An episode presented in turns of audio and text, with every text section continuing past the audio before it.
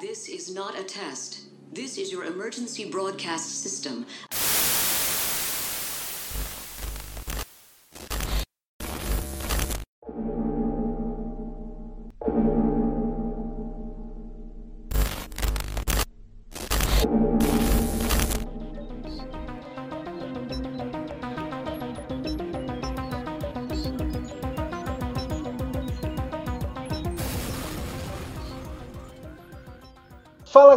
Está começando mais um podcast da Rádio Gallifrey e hoje vamos continuar falando sobre esse spin-off que é o melhor spin-off de Doctor Who, Gallifrey. Vamos falar do segundo episódio de Gallifrey, Square One. E aqui comigo, como sempre, eu tenho meu companheiro de podcast, Baruque Brito. Olá a todos! Sejam muito bem-vindos ao nosso podcast e hoje, mais que especial, falando do segundo episódio da série Gallifrey, vai ser muito massa. Nossa, Gallifrey é a nossa paixão, é, é a paixão que une nós quatro aqui. Nosso showdozinho. Exatamente. E para continuar comentando, nós trazemos de volta Gabriel, estressadinho preferido da galera. Olá! E também a sommelier do surto, Dona Bárbara. Olá, queridos ouvintes. Estou muito feliz de estar de volta para falar do meu episódio favorito, porque foi o que eu menos surtei, menos chorei, menos passei mal ouvindo. Show de bola. Bem, mas antes disso, vou pegar aí a referência ao Twitter Dona Luísa, que falou que o Baruque é o nosso menino de recados. Então, Baruque, por favor, vamos passar os recadinhos para o povo. Vamos aos recadinhos. É, se você ainda não segue a gente no Twitter e no Instagram, por favor, corra para seguir nosso Instagram e Twitter é arroba Rádio Galifrey e no Facebook nós somos também arroba Rádio Galifrey, mas você digitando lá na sua busca Rádio Galifrey, você encontra o primeiro que aparecer, só clicar, curtir nossa página, curte lá, que é a rede que a gente tá, a gente começou mais recentemente, então ajuda lá, dá aquela força, compartilha tudo que a gente posta lá. E vamos, se você gosta desse podcast, por favor, nos ajude. Sua curtida é muito importante, seu RT também. E quem quiser mandar um e-mail com surtos e teorias malucas, elogios, críticas e querendo é, matar alguns dos hosts desse podcast, aí você só manda um e-mail para podcastradiogallifrey@gmail.com.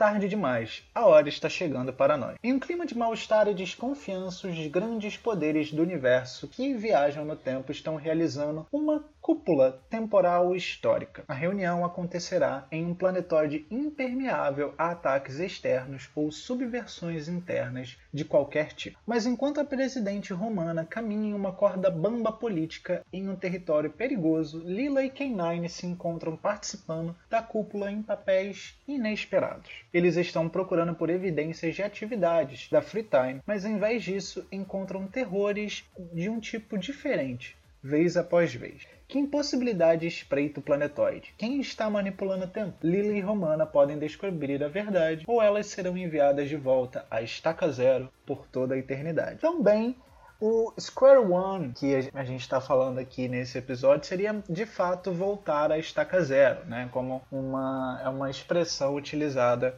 lá fora. Square One, o primeiro quadrado, digamos assim. Quem, é, nesse episódio, os personagens principais são a Romana, a Lila, obviamente, K9 1 e o K9 2. Além disso, nós temos também a participação de Narvin. Se você não lembra, no episódio passado a gente termina com a Romana fazendo aquele blefe, né? Daquela bomba, da questão lá em Griben.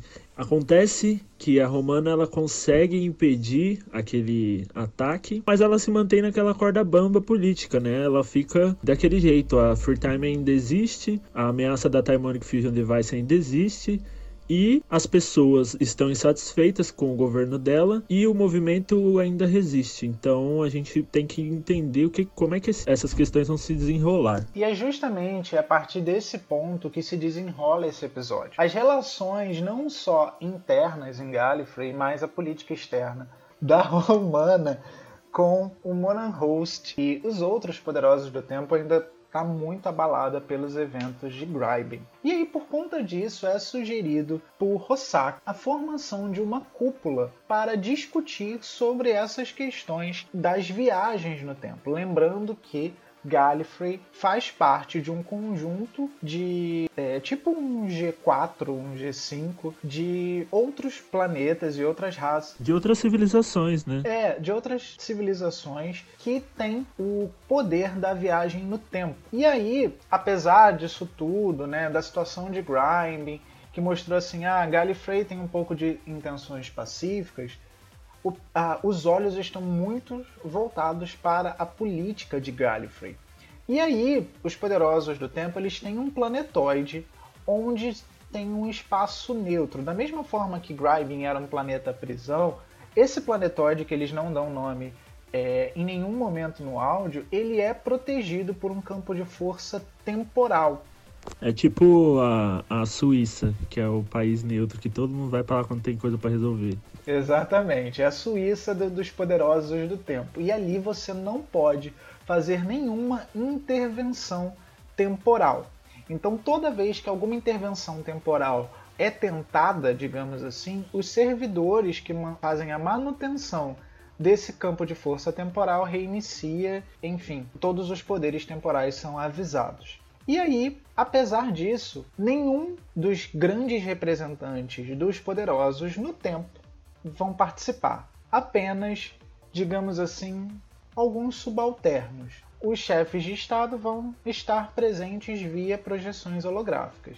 E aí, quem a Romana manda como representante de Gallifrey? Senhor Narvin. Hoje eu prometi que ia falar sério, então eu vou falar sério agora sobre ele.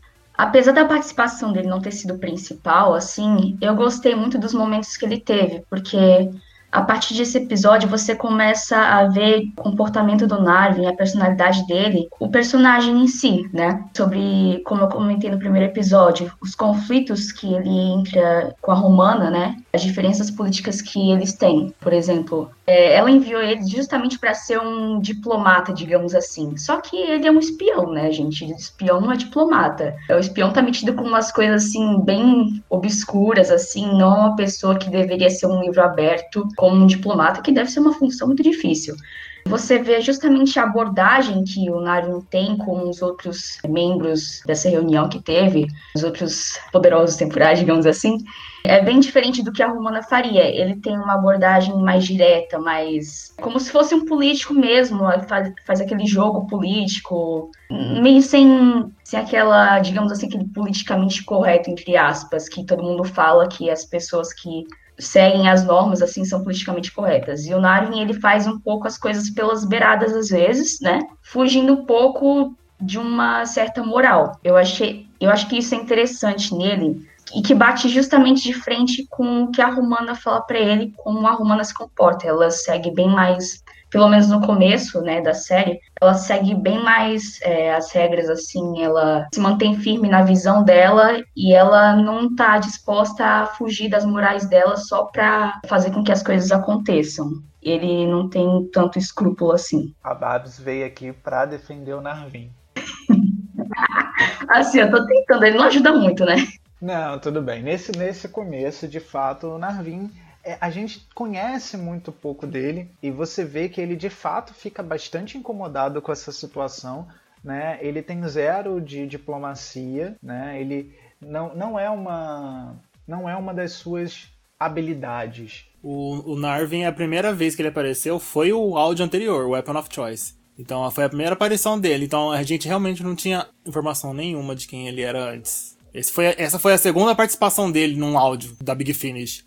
E aí você percebe, né, vai, vai ver mais para frente, principalmente nas conversas que eles têm, que ele tem com os outros representantes, ele tá tentando obter sempre informações, mas ele às vezes fala um pouquinho mal de Gallifrey, né? Todo mundo, né? É, é claro que fica muito é, muito certo pra gente que apesar dele falar mal de Gallifrey, ele não é a pessoa que estaria comandando uma insurreição contra a Romana. Não, não, porque ele tava meio que, como a Babs falou, que ele era um espião, porque tanto o High quanto sublíderes, eles não estavam muito contentes com o jeito que a Romana tava, com, tava levando a presidência dela. Então eles estavam ainda eles estavam pedindo ajuda do da CIA, né, que era o, o líder Narvin, para se infiltrar no, na presidência da Romana e tentar descobrir os podres dela. Então, mas eu acho que essa decisão da Romana de levar o Narvin para essa reunião foi justamente para ele para ele ter esse olhar de espião mesmo lá, porque ela sabia que alguma coisa estava errada nessa reunião. Então, ela sabia que ela não precisava de diplomacia ali, ela precisava de uma pessoa com olhos atentos para coisas estranhas. E um espião é perfeito para isso. Acho que a decisão da Romana foi muito acertada. Ela usou o que usaram contra ela a favor dela. Exato. A Romana tem uma inteligência absurda, né? Não é à toa que ela é quem é. Além de mandar o Narvin oficialmente, ela manda extraoficialmente Lila e o K9 One. Só que nessa situação a Lila não fica muito confortável, porque a Lila vai disfarçada de uma dançarina exótica. Não só a Lila, né? O K9 também. Sim! Imaginei o K9 de tanguinha. Exato, exatamente o que eu imaginei quando eu tava ouvindo. O coitado do K9 ainda, ele tem as suas armas, a sua todo o seu sistema de comunicação nerfado. É, eles vão na, na, na boleia do caminhãozinho mesmo, sabe? Tipo assim, apertados na merda. É, não, não, vai, não, não tem glamour na ida da Lila para esse planeta, né? A vida da Lila não tava nem um pouco fácil. E o melhor, né? A Romana no áudio anterior falou: Não, Lila, fica aí, vai, vai ficar tudo bem. No áudio seguinte, põe ela de tanguinha para dançar.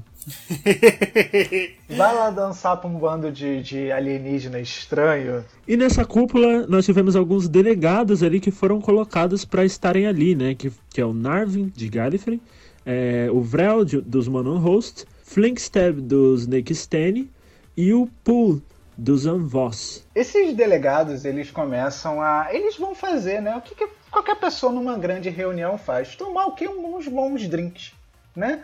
Só que aí na hora que a bebida embrasa, eles começam a falar: Mas você fez isso, você fez aquilo, e você que pegou não sei o que e alterou o tempo, que criou o fulaninho de tal, papapá. Olha. Virou o Senado Federal Brasileiro. Meu tipo de rolê. O Congresso. A gente descobre que, que se eu não me engano, os Nextani foram criados é, por conta de um erro temporal. E sabe, tipo, e você que foi criado por conta de um erro temporal? Sabe, ficou um negócio assim, uma literalmente uma baixaria. E aí quem entra no rolê? Romana entra no rolê, fala: "Que porra é essa? Vocês vieram aqui para trabalhar ou para ficar bebendo e discutindo que nem um bando de criança?" Ela bota moral, entendeu? Mas também depois ela saiu e deixou, né, lá uma Ela chega, joga a verdade na cara e vaza e vaza e deixa lá uma gravação rodando por conta do K9. Maravilhosa. Assim é quem? Romana, presidenta de Gallifrey. Presidenta. É, os Mananros foram criados aí por conta de algum um bagulho muito louco do, do, do tempo que acabou criando os Monanhost, né? E aí o que que acontece?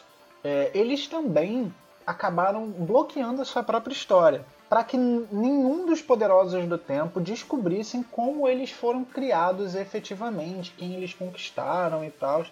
Então, pode o, a Free Time e, e, outros poderosos no tempo podem estar trabalhando também para apagar os Monon Host que já estavam em conflito com Gallifrey desde o episódio passado e que se eles apagassem os Monon Host do espaço-tempo, estaria aí um vácuo que os Nextani ou os Time Lords poderiam preencher. Lembrem-se, gente, isso aqui é um House of Cards, é um jogo de poder. Existe sempre coisas escusas aí para serem, né? É, vou tentar apagar você do, do, do espaço-tempo, que aí eu ganho mais poder nesse, nessa questão do, do controle das viagens temporais, né? Então temos aí coisas bem, bem tensas acontecendo com as viagens no tempo. Em contrapartida, Lila recebe a instrução de vasculhar o quarto dos delegados, né? E aí ela atrai a atenção de quem? De Flintstap, delegado dos Nixtani. que quer que a Lila faça um show particular só para ele e ela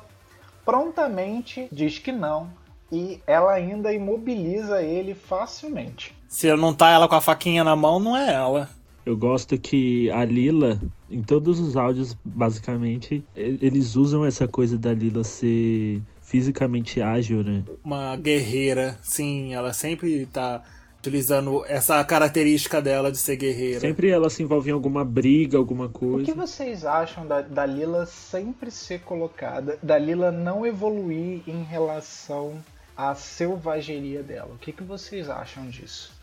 Ela se mantém bem verdadeira quanto ela mesma, sabe? Porque ela tá num planeta com uma cultura completamente diferente da dela de pessoas que julgam ela como uma pessoa inferior, como uma selvagem. E eu admiro muito ela se manter real a si mesma, verdadeira, entendeu? E é uma coisa que eu acho muito interessante sobre ela, e mostrou muito nesse áudio para mim, e vai mostrar ao longo da série, mostra desde o primeiro episódio, que ela é uma pessoa extremamente sábia e ela tá no mesmo nível dos Time Lords. Ela pode não ter o mesmo tipo de inteligência, mas ela é uma pessoa extremamente inteligente. Ela se encaixa muito bem ali naquele time, nas próprias características dela, entendeu? Eu, assim, muitas vezes veem ela como inferior, né? Mas eu não acredito nisso. Eu acho que essa, eu acho que ela até começa assim a evoluir, só que não no ponto de vista dos Time Lords. Eu acho que ela evolui ao longo da série, mas tem essa coisa dela não negar sua suas raízes, suas origens, né? E ela tá num, num meio assim que é completamente hostil a pessoas que são de fora, né? Então, aquilo é como se ela se mantesse forte, entendeu? Sim, tem uma Companion Chronicle da, Nila, da, Lila que ela diz que ela não tinha condição de voltar para a tribo dela porque ela já tinha evoluído mentalmente e, e psicologicamente de todas as, as outras pessoas da tribo dela. Então, tipo, ela já tinha ela tinha um outro tipo de inteligência, um outro tipo de de personalidade do resto da tribo dela. Então ela também não se encaixa com aquele pessoal. Então, é interessante porque a gente vê isso nela desde o início dela lá na série clássica. Ela saiu porque ela não se sentia mais inclusa naquele grupo. Então já não faz sentido ela voltar, entendeu? Já naquele no ponto de partida dela, na, na saída de lá do, do planeta dela, ela já não se sentia mais parte dali. E foi ali que ela falou: não, eu não, não quero isso pra mim. A Lila sempre foi de fato divergente. Ela, ela sempre queria mais. Isso, como o Baruch falou, tá sempre foi muito explícito na série clássica e continua sendo muito explícito na série de Gallifrey, a, a, Lila, ela é uma. Ela tem opinião própria. Sim, mas ó, quando ela viajava com o doutor, ele sempre tratava ela como selvagem, como uma, um, uma mulher menos inteligente. Já a, a romana, ela, ela sempre tá colocando a Lila nos rolês porque ela sabe que a Lila tem capacidade tranquila para resolver aquilo. Sororidade. Então ela, ela eleva muito a Lila. Já o doutor ele, ele não fazia isso com a Lila. Eu acho que isso foi um dos pontos que me fez desgostar muito do quarto doutor, era a forma como é, ele tratava a Lila. Né? A Lila veio logo depois da Sarah Jane. Eu gostei muito, muito mesmo da Lila. Eu fiquei muito sentido quando ela saiu. Ela foi, ela foi uma companion maravilhosa. Logo depois veio a Romana. São as minhas duas companions preferidas do Quarto Doutor. Óbvio que é maravilhoso revisitá-las aqui em Gallifrey. Só que eu acho muito triste essa coisa da, da Lila não conseguir se encaixar em lugar nenhum. Ela não consegue se encaixar mais na sua tribo. Gallifrey sempre é hostil com ela, exceto a romana, todo o resto de Gallifrey é hostil. E lembrando que a, a, o marido da Lila está desaparecido. Eu posso dar um spoiler rápido de quanto tempo a Lila está em Gallifrey? Então, a Lila está em Gallifrey há 25 anos. Futuramente a gente vai ver na série que é, é, o fato dela estar em Gallifrey faz com que ela não envelheça tá? Mas isso também impede que ela saia, porque a partir do momento que ela sair, ela vai envelhecer rapidamente tudo aquilo que ela não envelheceu. Então, então são 25 anos, é, é um quarto de século. É, pensem aí o quanto vocês é, evoluíram em 25 anos, então a Lila evoluiu bem. Mas ao mesmo tempo ela passa 25 anos estando num lugar que nunca a aceita óbvio, ela tem a Romana ali ao lado dela. E a gente não sabe o que, que ela passou até o momento em que a Romana virou presidente. Então tem um gap aí de alguns anos em que a Lila ela só tinha o Andred. E ela tá muito sentida com a partida do Android. E foi muito bom a Romana ter dado uma função para ela para tentar ocupar a mente dela e ao mesmo tempo ela tentar descobrir o que está acontecendo com o Android.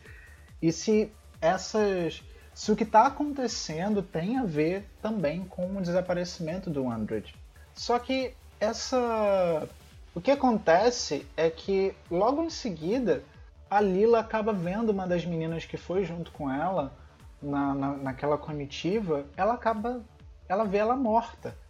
E a Lila, por estar perto desse corpo, ela acaba sendo presa. Rossak, que é o organizador da, dessa cúpula temporal, acaba prendendo a Lila e ainda é, desperta nela justamente esse sentimento de que Gallifrey apenas a usa e que aquele não é um lugar para ela, que todos os galifrenianos consideram ela como inferior. A Lila sofreu muito, vamos colocar assim, preconceito, né, na verdade. Isso daí é um exemplo muito claro de preconceito.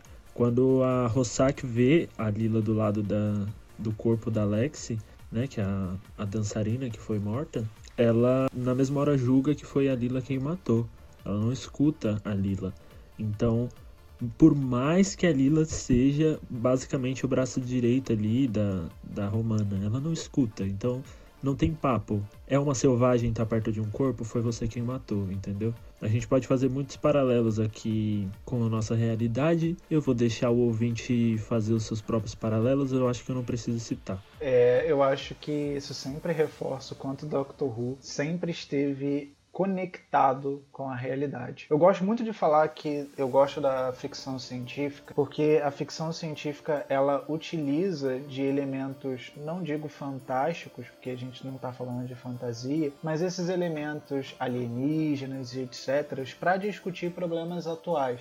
A ficção científica ela surgiu como forma de se falar sobre determinadas situações sem dizer propriamente elas, tá? Então, quando a gente está falando aí de situações de xenofobia, quando a gente fala sobre é, a chegada de aliens e tudo mais aqui, como a gente lida com isso. A ficção científica está aí, não só para retratar conflitos atuais de uma forma diferente, mas também para antecipar determinados conflitos, fazer a gente pensar sobre eles. Então por isso que a ficção científica me encanta demais. Só que logo depois que a, a Lila é presa pela Rossack e fica ali, eu sou inocente, eu sou inocente, eu sou inocente. O que que acontece? O tempo volta. E eles estão de novo no início daquele dia. Estaca zero, como diz o nome do episódio. Exatamente, voltamos a estaca zero. Nesse caso, a gente novamente tem ali a discussão, o, o, a discussão no bar do Narvin com os outros delegados. Só que dessa vez algo acontece que o Narvin engasga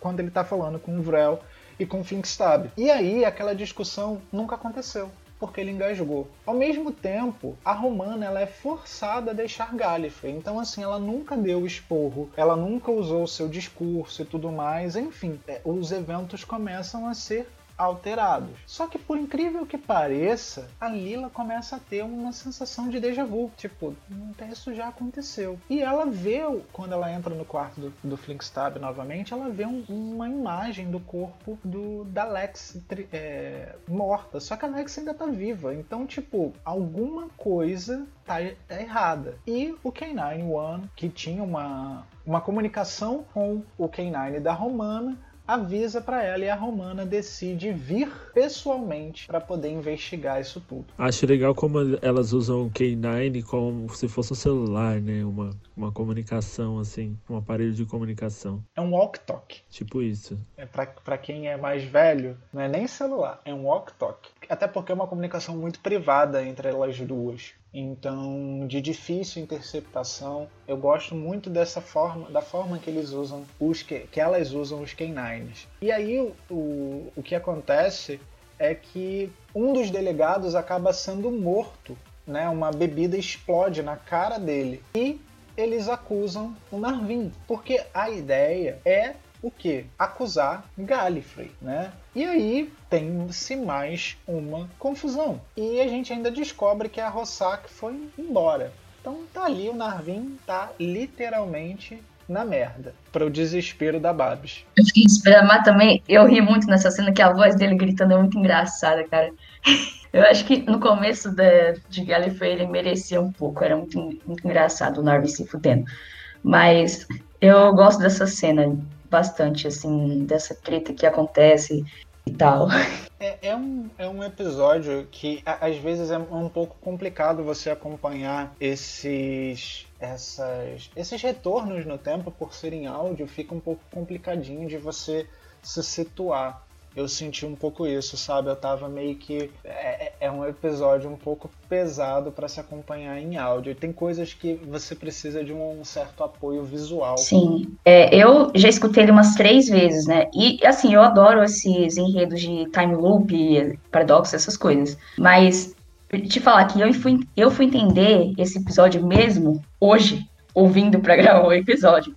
É, porque assim, além que eu vou ouvindo na rua, né? É um enredo assim que tem tanta, digamos assim, camadas assim, tanto você pega uma coisa aqui e aí você vai ver que ela se conecta ali depois e tem coisas que eu ainda estou tentando entender que eu vou ter que ouvir outra vez. Entendeu? Coisas que ainda não foram explicadas, mas que em, em Gallifrey é engraçado que todos os detalhes vão se conectando depois. Então, ainda mais como esse é um episódio que fica um loop, eterno, né? Então vou ter que ouvir de novo. Então é meio complicadinho mesmo.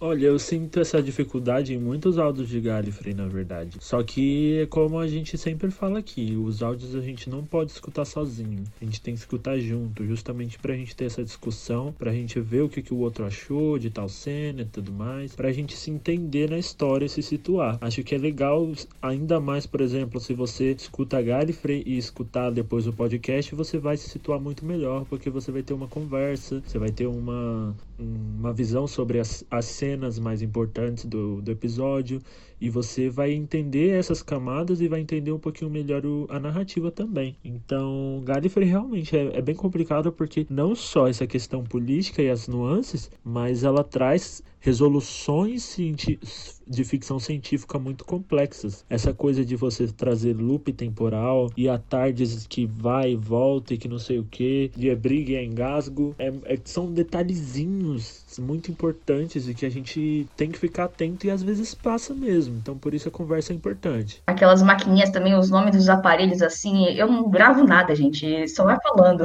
É um, é um áudio bem mais complicado para quem tá pegando para quem tá pegando para poder escutar, sem ainda mais que não, você não tem o apoio de nada para ler, então fica muito, muito, muito complicado. No, no começo, quando eu quando eu comecei a, a escutar, eu tinha que diminuir um pouco a velocidade porque eu tinha dificuldade para poder entender, porque é tanta informação que é, lhe é dita, lhe é dada, que você precisa, assim, eu escuto, eu sempre escuto os áudios basicamente na hora de dormir. Eu preciso estar tá fazendo só isso. Então é algo que eu tenho que, com o tempo, eu fui me acostumando e tudo mais. Baruch sempre ajuda, que a gente sempre retorna para poder falar, cara, a gente precisa falar sobre esse áudio. Então a gente acaba falando e fazendo um de nossos mini resumos para a gente poder entender o que está se passando na história, porque de fato é muito complicado. Uma coisa que eu recomendo, por exemplo, eu sou uma pessoa que eu tenho muita dificuldade de atenção, eu preciso muito de estímulo visual. Eu tenho muita dificuldade nas aulas até. Quando eu tô, geralmente eu ouço na rua andando, então eu tô sempre olhando para tudo. Quando eu não tô, eu tô parada, eu busco sempre baixar um joguinho assim muito besta de quebra-cabeça no celular. Enquanto eu vou escutando, eu vou jogando e eu consigo prestar atenção. Então, para quem também tem essa dificuldade, eu recomendo, mas é claro, depois vem ouvir o podcast porque, né, claro. E quem tem a desculpinha de que não tem ninguém para ouvir os áudios juntos, acabou acabaram suas desculpas. Porque agora a gente tem um grupo no Telegram, é só você entrar lá, tem um monte de gente escutando também. Então vamos, vamos conhecer o povo. Eu só quero dizer que eu sou o completo oposto da Babs. Eu tenho muita dificuldade de atenção se eu, por exemplo, ah, tô escutando áudio e parar para poder responder alguém no celular, aquela parte se dispersa. Então, se eu estiver jogando alguma coisa, eu não consigo, não consigo fazer nada e escutar o áudio. Ixi. É, não dá. Para mim não dá. Como eu falei outro dia, eu, eu tive que parar o carro porque eu não eu tava com dor de cabeça para tentar escutar o áudio e dirigir. Eu não consegui. Nossa. eu faço tudo ouvindo áudio. No ônibus, trabalhando, tudo. Eu consigo é, lavar uma louça, escutando áudio e tudo mais, estar tá aqui arrumando o quarto. Sim. Porque são atividades que exigem menos de mim. Mas responder, jogar, não consigo não. Nossa, como eu trabalho 12 horas à noite, tipo, eu, eu, eu passo as 12 horas ouvindo Big Finish. Tô trabalhando, atendendo as pessoas, fazendo as coisas e ouvindo áudio. Não consigo. O Gabs é, é meu herói porque ele escuta uns 10 áudios por dia.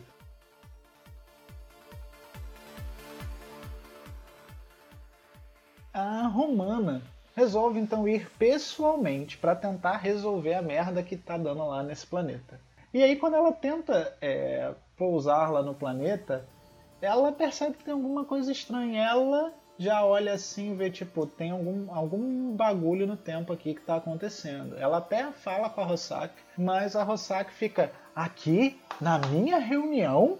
Impossível, não dá, não acredito. Ela se sente até ofendida, né, Rossack? Sim, ela, nossa, já, no começo já, já percebe que ele é uma, uma, pessoa muito. Cusona. Cusona, porque, tipo assim, ela já começa explicando pra, pra Romana todos os bagulhos que ela fez de segurança, todos os, os dispositivos que ela colocou para proteger, a reunião, né? Tipo, That is security. E falou assim, ah, vagabunda. Chata soberba. E aí a Romana ela é atacada e salva por quem? Pela Lila. A Lila ela consegue apagar esse cara que atacou a Romana e eles descobrem que é uma das pessoas que acabaram vindo com elas aí. É, e elas descobrem que é a Bano, que veio junto aí, junto com a Alex e com a Lila, essas dançarinas exóticas aí. E aí elas acham que tem a ver com o Flinkstab, que é dos Nextene. E elas vão atrás do Flinkstab. E aí lá que elas descobrem que na verdade o Flinkstab é apenas um tarado, entendeu? Que já tinha sem querer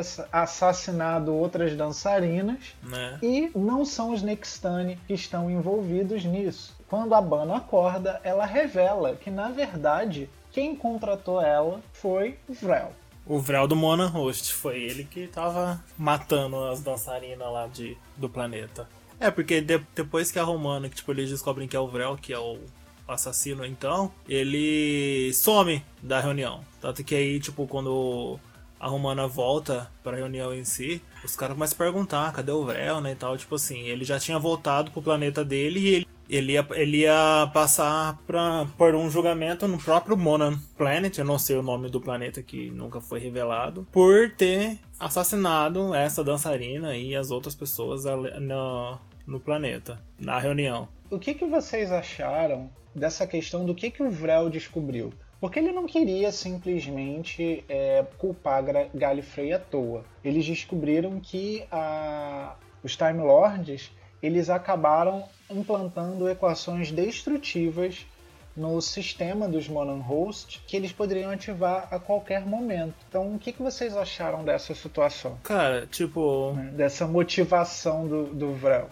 Monan e, Tamilo e Gallifrey sempre teve rixa. Sempre, sempre teve rixa, sempre bateram de frente um com o outro, porque os dois querem controlar o tempo. Tá sempre assim, um jogando cocô na cara do outro, um jogando, jogando, fa fazendo as cagadas, jogando a culpa no outro. E isso sempre acontece, sempre. É, uma coisa que é, vocês falando agora que eu percebi bastante lembra muito, muito mesmo a vida real. É como se fossem vários. Todos esses países que têm controle sobre é, a linha temporal, essas coisas. Lembra muitos países imperialistas, colonizadores que vão, chegam nas terras e se apropriam de tudo e lutam entre si para saber quem vai ficar com tal parte. E eu acho que é assim que eu vejo, assim como se fosse mesmo uma metáfora para isso. Eu acho muito interessante. É, Gallifrey, mais uma vez, não surpreende, fazendo merda, né? E... Acho que não só isso, né, Babs? Não só esse exemplo que você deu, né, dos colonizadores, mas até mais recentemente a gente vê muito roubo de dados, muita invasão de países entre outros países. A gente teve o estouro que teve aí do o Obama descontando tudo que a Dilma fazia, mano. Entendeu? Era um negócio assim. É, acontece o tempo todo. E a gente vê, por exemplo, a questão de, de o uso da internet, né? Pra, para motivos políticos. Então, acaba que essas coisas têm uma certa relação. A mesma coisa que os Time Lords fizeram com os Monon Hosts é o que a gente vê acontecendo no nosso país o tempo todo. Nos nossos países aqui, né, da Terra. Eles não ajudaram eles à toa, né?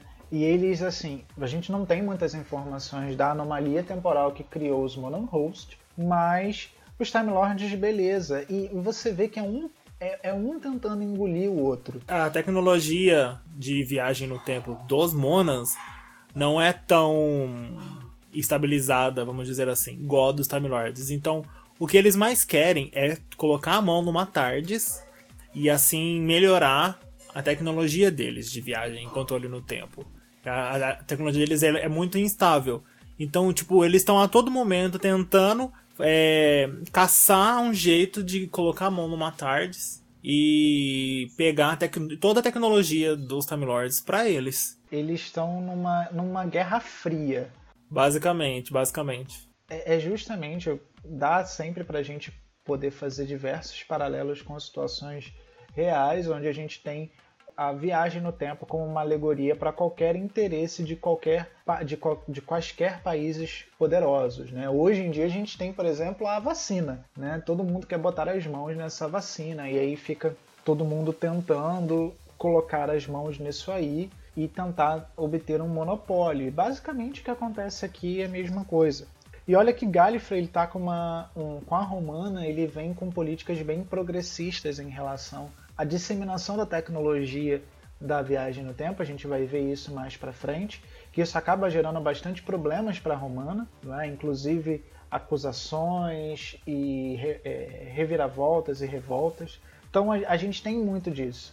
Para finalizar essa situação, a gente tem que o grande vilão desse episódio, na verdade, era a Rossak, que estava ali o tempo inteiro voltando tudo no tempo que ela queria porque queria realizar uma, uma cúpula perfeita. Nem que para isso ela precisasse, quando tudo se aconteceu, porque ela. Como é que ela estava mexendo no tempo? Né? Ela usava a própria fonte temporal da barreira. Então, por isso que não havia detecção.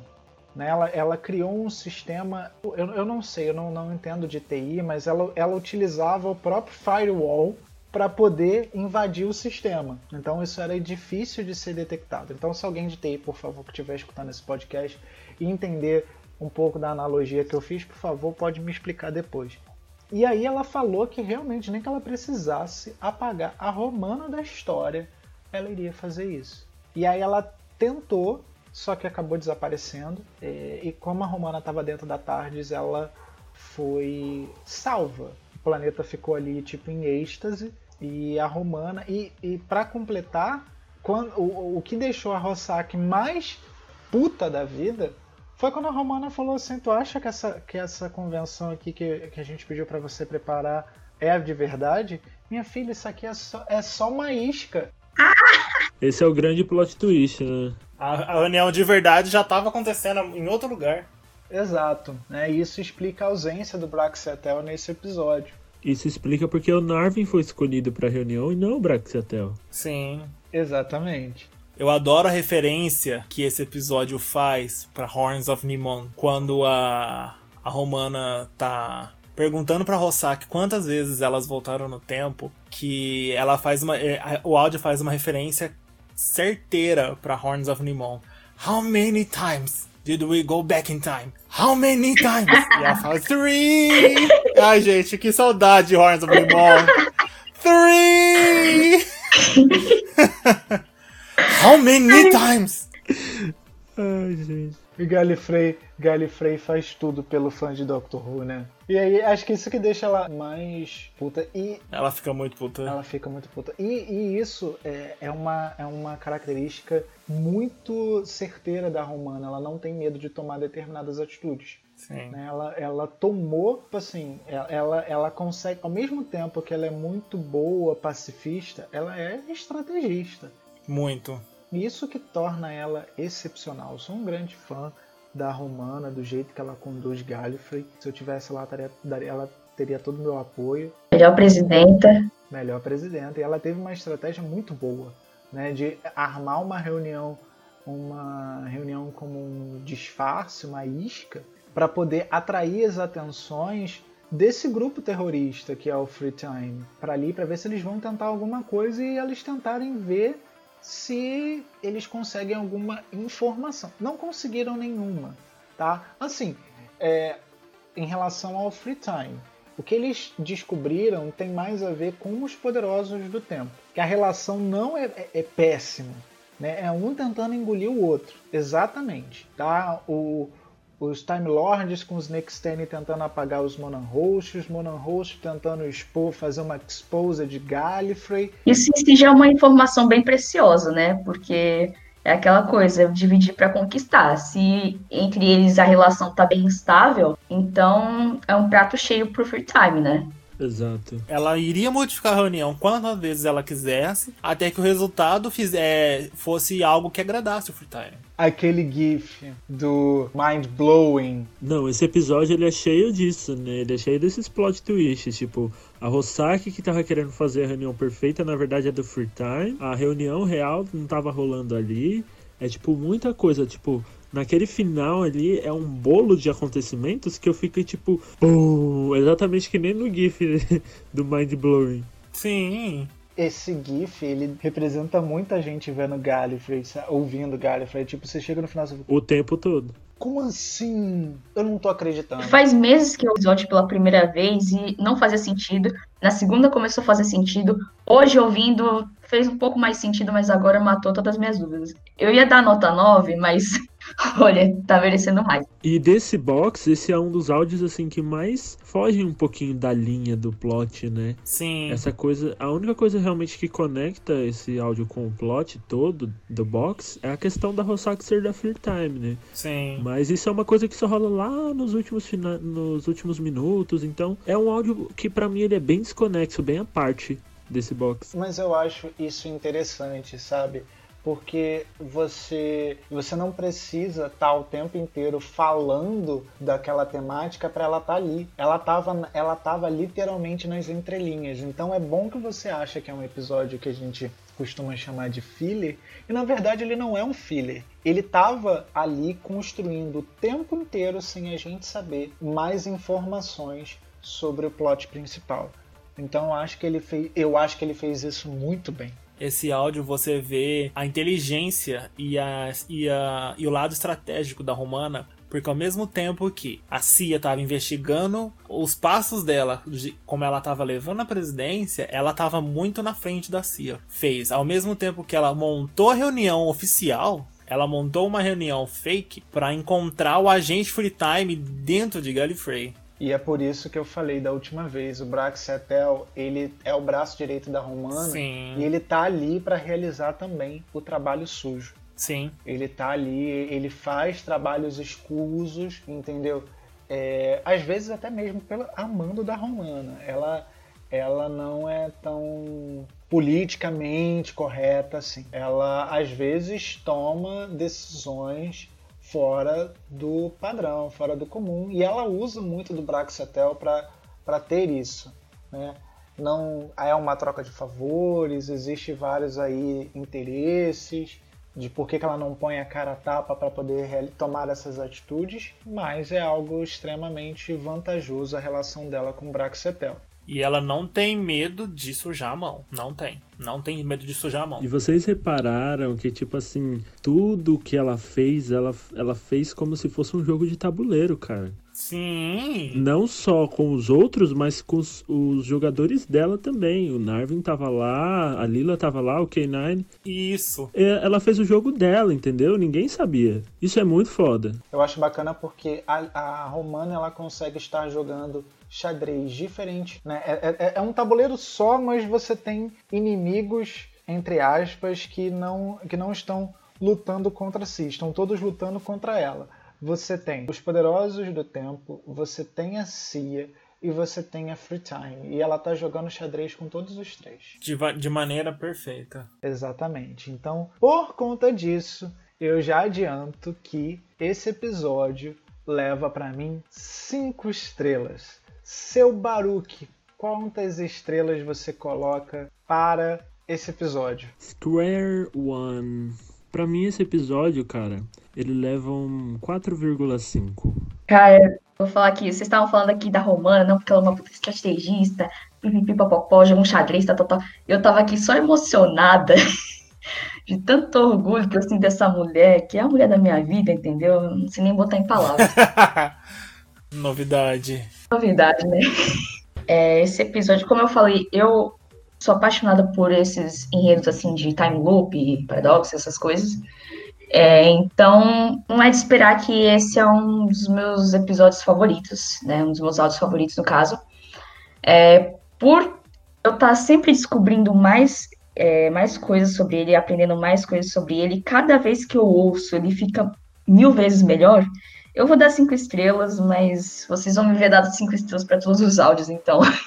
Né? Novidade também. eu sou muito emocionada.